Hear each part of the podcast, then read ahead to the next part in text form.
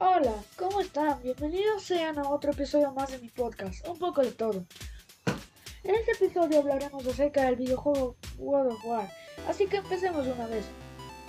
Para empezar, God of War es una serie de videojuegos en tercera persona creada por SSE Santa Monica Studio y distribuida por Sony Computer Entertainment. Esta saga está basada en la mitología griega y el juego narra las aventuras de Kratos, un general espartano al servicio de los dioses de la mitología griega.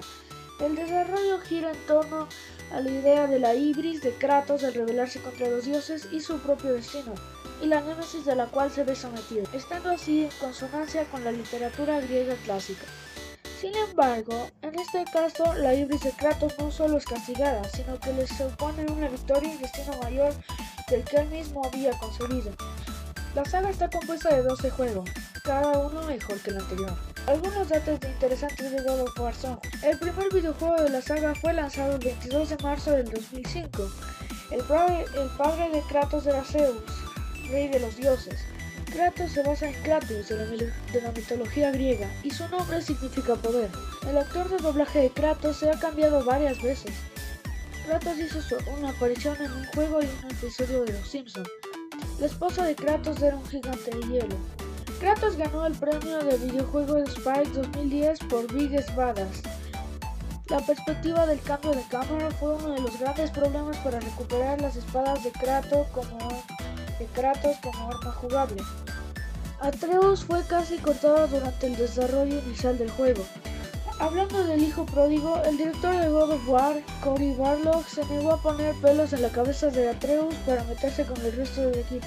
El juego se desarrolla como un solo disparo de seguimiento, la cámara nunca corta. Originalmente se suponía que Mimir estaba en una bolsa en lugar del cinturón de Kratos. El jugador sacaba la cabeza de la bolsa y hablaba con él.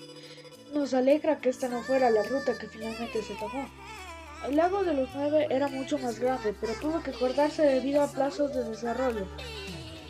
Shuhei Yoshida, quien era presidente de CIE World Studios cuando God of War estaba en desarrollo, estaba horrorizado cuando vio el juego por primera vez.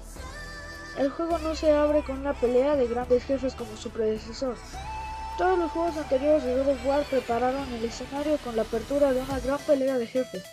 Este comienza contigo cortando un árbol, como han, han cambiado los tiempos. Cuando se presentó el terreno de juego para la reinvención de God of War, el antiguo Egipto también se consideró como escenario.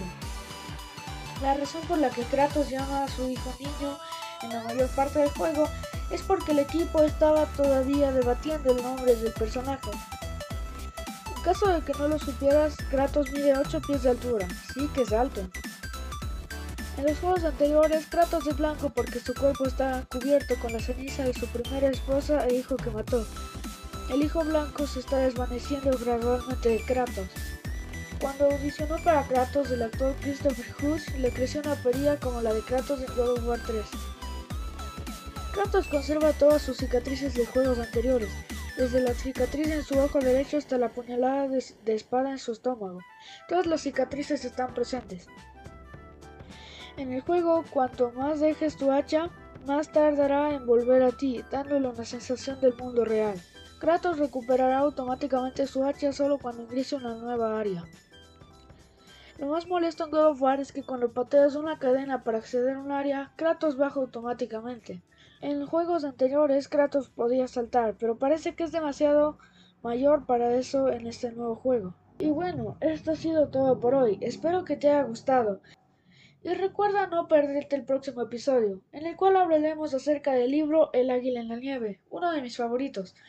Y habiendo dicho esto, ya me despido. Sayo Nara.